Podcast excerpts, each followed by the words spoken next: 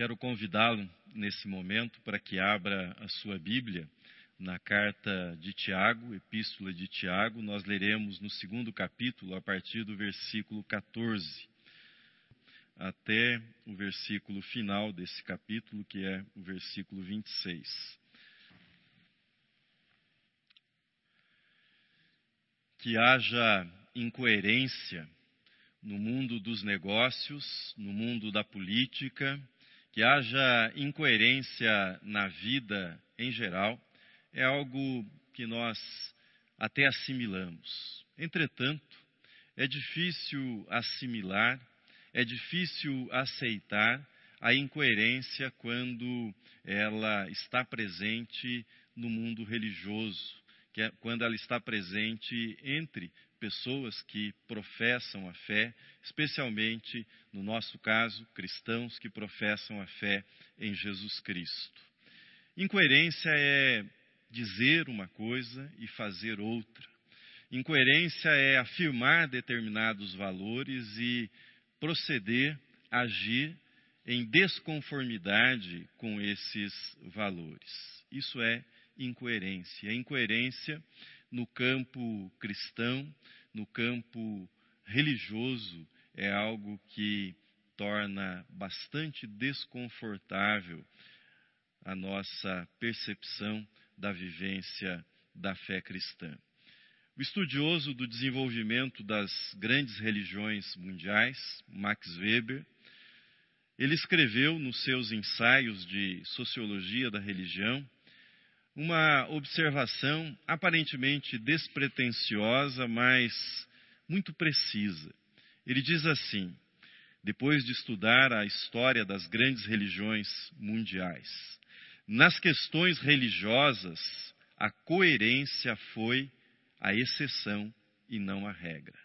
Nas questões religiosas, a coerência foi a exceção e não a regra. O contrário desta afirmação é que a regra foi a incoerência quando o assunto é religião.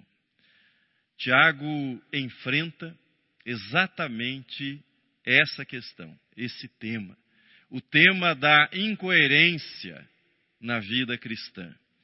Ouçamos novamente o que escreveu Tiago, o texto está na projeção.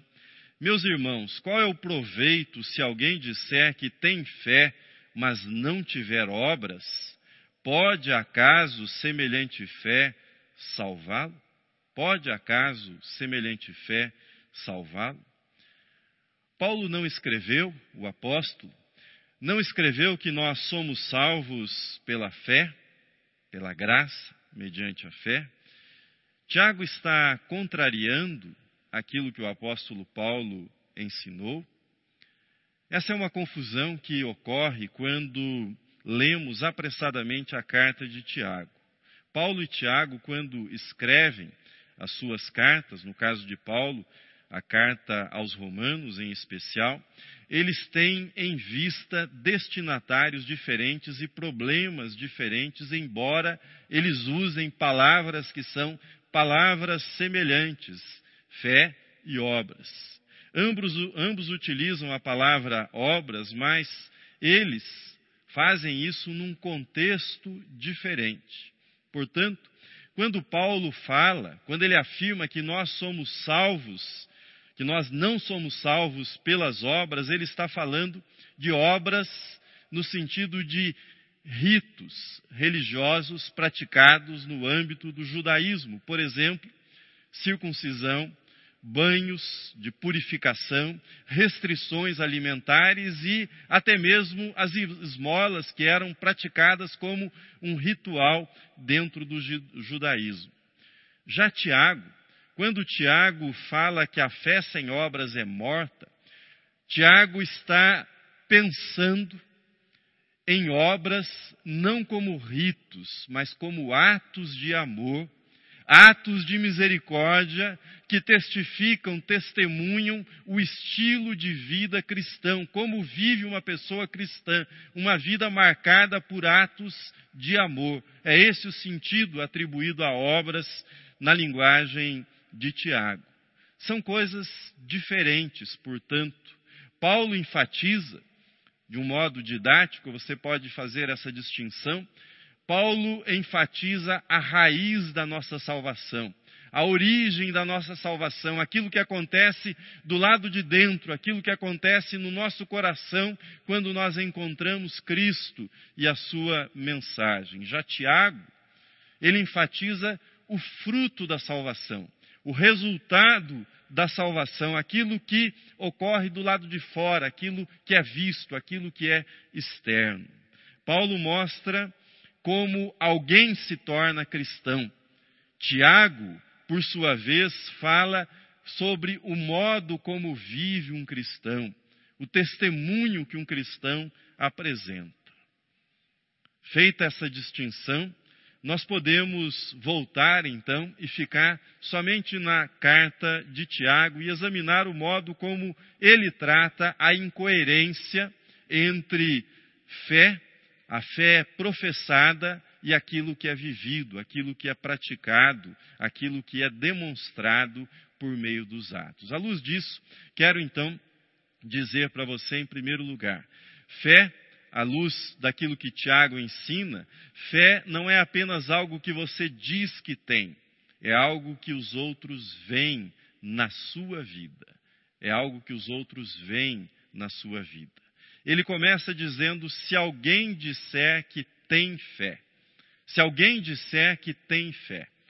É fácil dizer, é fácil falar, é fácil afirmar: eu tenho fé eu creio em Deus, eu aceitei Jesus Cristo. Não é difícil fazer esse tipo de afirmação. Aliás, Jesus alertou-nos para isto no Sermão do Monte, quando ele disse: Nem todo que me diz Senhor, Senhor, entrará no reino dos céus, mas aquele que faz a vontade de meu Pai que está nos céus. Uma pessoa pode dizer que tem fé, sem que de fato a tenha.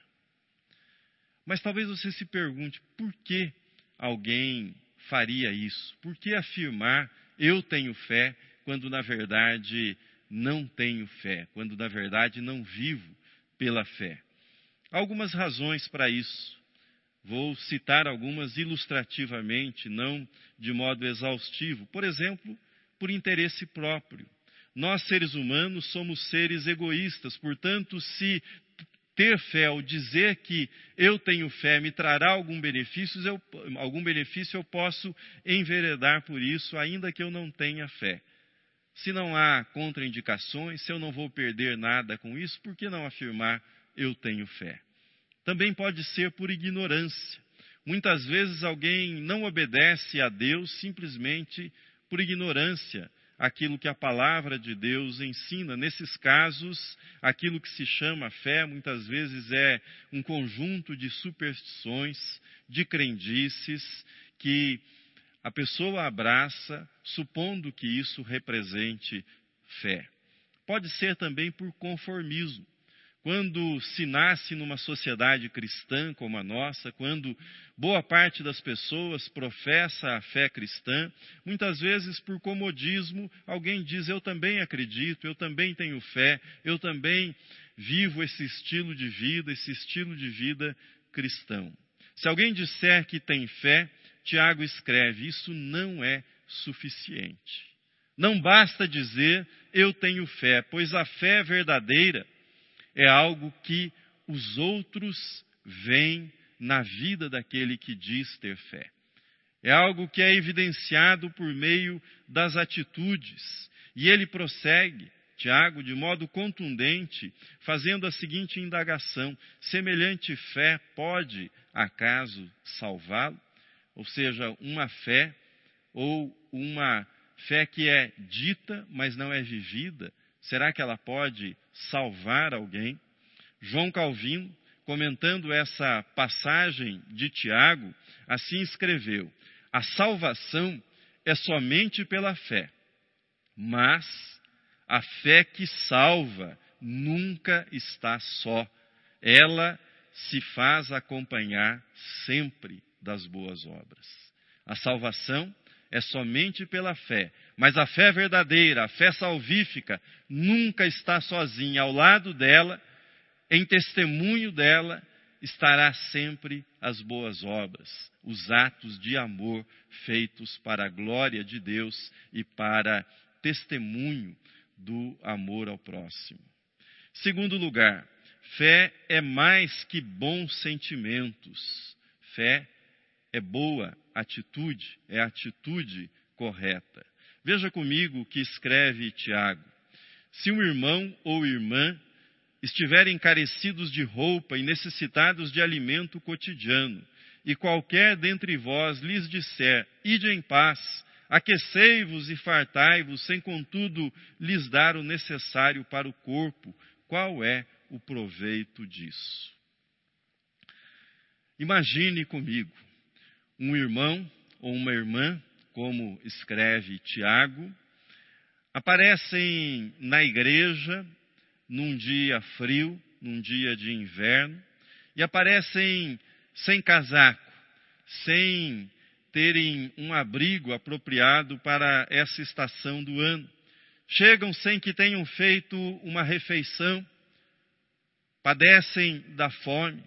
Eu e você sabemos disso, conhecemos essa realidade e até ficamos comovidos com a situação deste irmão ou desta irmã.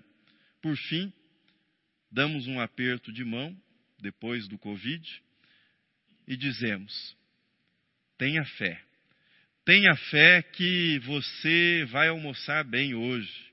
Tenha fé que a fé vai aquecê-lo. Se você tiver fé, você não vai sentir frio.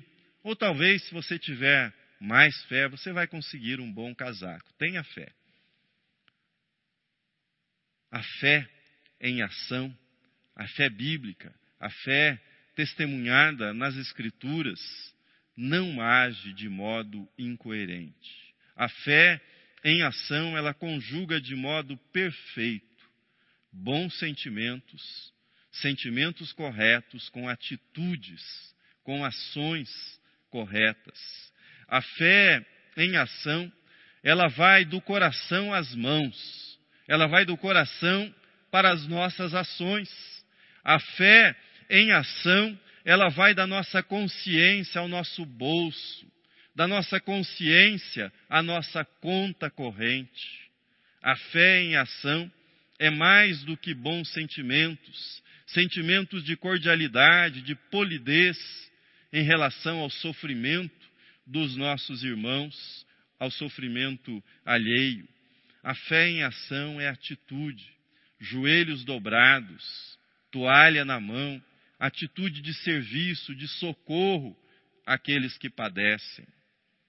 Em terceiro lugar, fé não é algo que você acredita apenas, diz Tiago, é algo que você pratica. Veja na tela comigo, Tiago 2,19: Crês tu que Deus é um só? Fazes bem, até os demônios creem e tremem. Tiago faz uma diferenciação muito clara entre a fé salvadora, a fé em Jesus Cristo e a crença em Deus, uma crença vaga, uma crença difusa. Os demônios são ortodoxos em sua crença, sabem que existe um só Deus, portanto são monoteístas. Reconhecem a divindade de Jesus Cristo, isso aparece em algumas referências nos evangelhos, e possuem uma consciência também que haverão de ser julgados por Deus. Como se isso não bastasse, Tiago nos diz que os demônios não só creem em Deus, mas eles tremem diante de Deus, mas nem por isso deixam de ser demônios. Nesse caso, não são somente palavras. Os demônios têm ideias corretas a respeito de Deus. Eles têm uma compreensão, uma visão correta a respeito da unicidade de Deus. Mas falta-lhes a prática, falta-lhes a atitude correta, por isso são demônios. Há muito desse tipo de religião no meio cristão, dito meio evangélico, hoje em dia. É a religião das definições perfeitas, definições doutrinárias, mas escorada em desculpas esfarrapadas para sua incoerência. É a religião dos debates doutrinários intermináveis, mas das ações, das atitudes de amor sempre proteladas, sempre empurradas para o dia seguinte, para o mês seguinte, ou empurradas para os outros. É a religião com muito pensamento, muito pensamento, muito conhecimento, mas nenhum coração, nenhum gesto de amor, nenhuma atitude que se comova diante do sofrimento alheio. Fé, em quarto lugar, não é apenas algo que mexe com você, é o que faz com que você se mexa, se mova em direção ao próximo, em direção aos outros.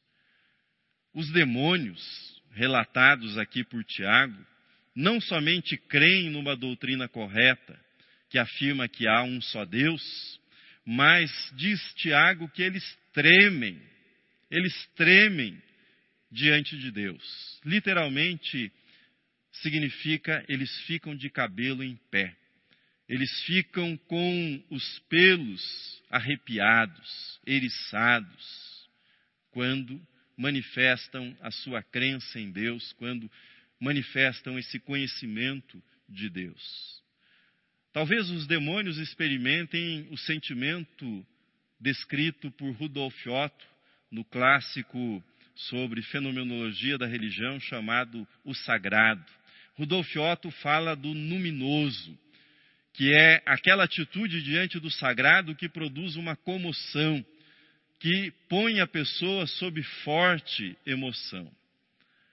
De um lado, os demônios têm uma compreensão racional, existe um só Deus. Do outro, eles têm um sentimento de tremor diante desse Deus, da sua grandiosidade, da sua majestade. A crença dos demônios mexe com eles, desperta nos demônios uma emoção de espanto diante de Deus. Em nossos dias, há uma verdadeira corrida em direção a um tipo de experiência religiosa que mexa com os sentimentos, que promova arrepios, tremores. Não há nada de errado em emocionar-se, em ter os seus sentimentos tocados, num culto religioso. Não há nada de errado com isso. Mas é preciso que se diga à luz daquilo que a palavra de Deus ensina, isso não é suficiente. Isso não basta. Isso não significa que você teve um encontro transformador com Deus, que a sua vida foi transformada pela fé em Jesus Cristo, não. A fé em ação para Tiago não é algo que apenas mexe com os seus sentimentos, com as suas emoções, que provoca inclusive reações orgânicas em você. É algo que faz com que você se mexa, que você saia do seu lugar, que você se mova em direção aos outros para ajudá-los, que você se envolva com a necessidade, com o sofrimento, com o padecimento daqueles que estão próximos a você. Essa é a fé bíblica que é ensinada por Tiago. Se não for esse tipo de fé, aquilo que nós chamamos de fé é inútil. E é isso que Tiago passa a exemplificar, então. Ele fala que a fé sem obras é inútil. É um outro modo de dizer que se trata de uma fé morta, de uma fé que não produz frutos. Não é uma fé adoecida, que talvez venha se recuperar. Não. Tiago é categórico, é uma fé morta, que para nada aproveita. É uma fé cheia de certezas, mas sem nenhum desafio. É uma fé repleta de boas palavras, mas não tem consequências para a manifestação do amor de Deus. É uma fé que fala muito sobre Deus, mas não conversa com Deus não dialoga com Deus, não ouve a Deus. Por isso, esse tipo de fé, Tiago diz, não tem nada a ver com a salvação em Jesus Cristo. Pode produzir moral, pode produzir político, pode produzir votos, mas não produz salvação. Falta a essa crença aquela faísca de amor divino, aquela essência que vem de Deus e que a torna fé salvadora. Falta a essa crença a coerência que caracteriza a fé bíblica em Jesus Cristo. E Tiago dá dois exemplos. Ele fala de Abraão e ele fala de Raabe para ilustrar essa fé que foi colocada em prática. Abraão é judeu, Raabe gentia. Abraão é um patriarca, Raabe era uma prostituta. Abraão era e é alguém central na história das escrituras, Raabe, apenas uma nota de rodapé, alguém que aparece em algum momento nas escrituras. Mas eles tinham algo em comum, a fé. A fé salvadora, a fé que se mostrava em ações, em atitudes, em práticas.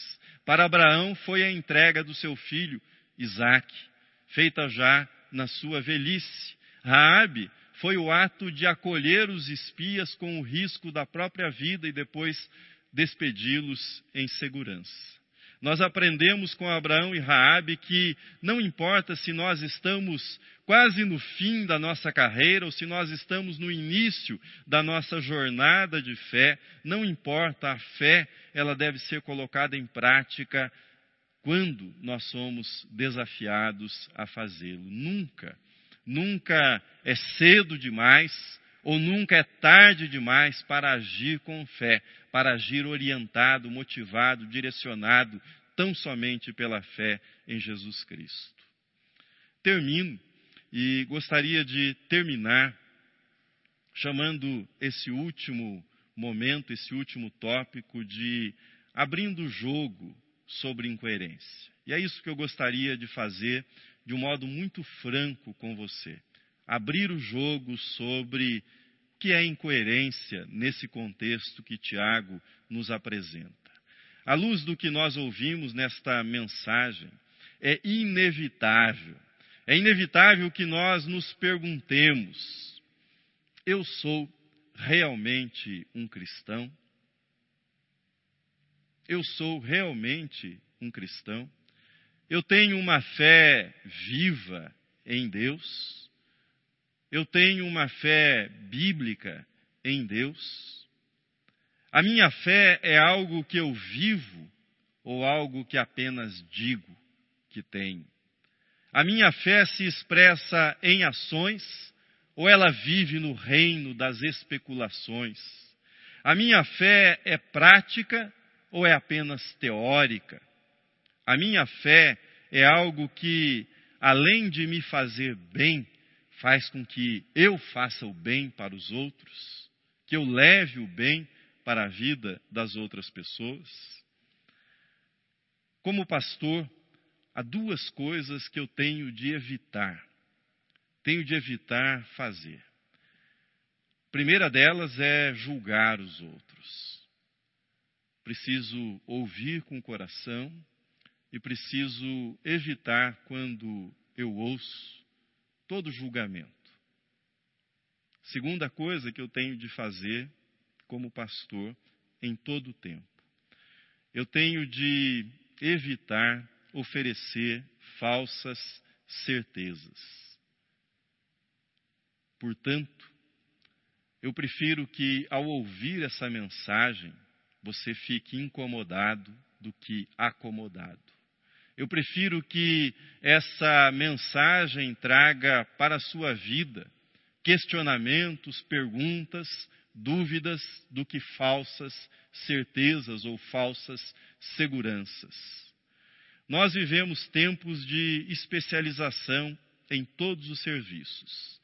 Normalmente, quando nós precisamos de algo, nós vamos buscar um especialista alguém que domine aquela área de conhecimento, alguém que faça com excelência aquele trabalho e normalmente nós remuneramos a pessoa para que ela possa nos, nos ajudar com aquilo. Por exemplo, se você precisa de ajuda na sua área financeira, você vai buscar uma consultoria de um especialista nessa área. Mas e a sua relação com Deus? E a sua comunhão com Deus? E a sua vida de fé? Será que é possível fazer isso? Chamar um especialista? Chamar um consultor? Será que pastores como eu, religiosos, seriam consultores para fazer com que a sua vida de fé seja resolvida por meio da intervenção de um especialista em religião? Não. Em matéria de fé, cada pessoa deve tratar diretamente com Deus e deve cuidar e deve responder pela sua vida diante de Deus. A igreja não é mediadora, o pastor não é mediador. Muitas vezes, aqueles que procuram a igreja ou pensam a sua relação com a igreja, pensam na igreja como uma espécie de lugar de mediação para resolver os assuntos com Deus. E nesse tipo de pensamento, pode-se raciocinar da seguinte forma: eu vou à igreja regularmente, eu contribuo financeiramente com a igreja, às vezes eu peço orações para as pessoas da igreja e, de algum modo, eu acho que a igreja vai me ajudar no que diz respeito à minha salvação. E no final das contas, tudo vai dar certo, afinal de contas, eles são especializados nesse tipo de serviço. Igreja não é um escritório de despachos de assuntos relacionados ao céu. Igreja não é um escritório que defende representações de seus clientes junto a Deus, como faria um escritório de advocacia. Igreja não emite certidões de bons antecedentes, de aprovado ou de reprovado diante de Deus, não. É o seu coração. Tão somente o seu coração diante de Deus que deve responder como está a sua vida. É o seu coração diante de Deus que é responsável por essa resposta. Paulo, escrevendo aos Coríntios, na segunda epístola, assim diz: veja comigo o texto na tela. Examinai-vos a vós mesmos se realmente estáis na fé. Provai-vos a vós mesmos, ou não reconheceis que Jesus Cristo está em vós, se não é que já estáis reprovados. Examinai, diz Paulo, a vós mesmos se realmente estáis na fé. Examine-se, examine-se hoje, examine-se agora, olhe para a sua vida, olhe para a sua vida, não para a vida do seu irmão. Olhe para a sua vida e pergunte se Jesus pode ser visto nela. Se Jesus pode ser visto nas suas ações, nas suas obras. Duas palavras resumem toda a nossa relação com Deus, todo o nosso relacionamento com Deus. A primeira é a palavra graça, que é Deus, Deus estendendo sua mão para nós. Isso é a graça. Deus toma a iniciativa de estender a mão para nós. A segunda palavra importante é fé. Somos nós, seres humanos, em resposta à oferta divina, estendendo a mão para receber esse presente que Deus nos dá, a oferta de amizade, nos tornarmos amigos de Deus, como Abraão foi chamado amigo de Deus. Pela graça, mediante a fé, nós somos salvos. Pela graça, mediante a fé, somos salvos para as boas obras em Cristo Jesus. Nós estamos falando sobre fé, uma fé real, uma fé atuante, uma fé que nos liga com Deus e nos liga ao próximo e às necessidades do próximo. ainda que haja uma porção de coisas, e sempre haverá, sempre haverá uma porção de coisas para serem resolvidas, para serem acertadas, para serem melhoradas na nossa vida. Ainda que haja uma porção de coisas que você diga, isso daqui ainda precisa ser resolvido, não está adequado, não é o que eu quero, o que eu imagino. Ainda que você tenha todas essas pendências, quando você tem esta fé bíblica em Jesus Cristo, esta fé descrita por Tiago, você saberá que você resolveu aquilo que é essencial, aquilo que é mais importante na sua vida, a sua fé em Deus. Pois é uma fé salvadora, é uma fé amorosa, é uma fé transformadora.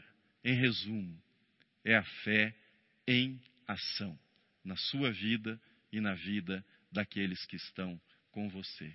Que Deus o abençoe, que Deus o guarde. Amém.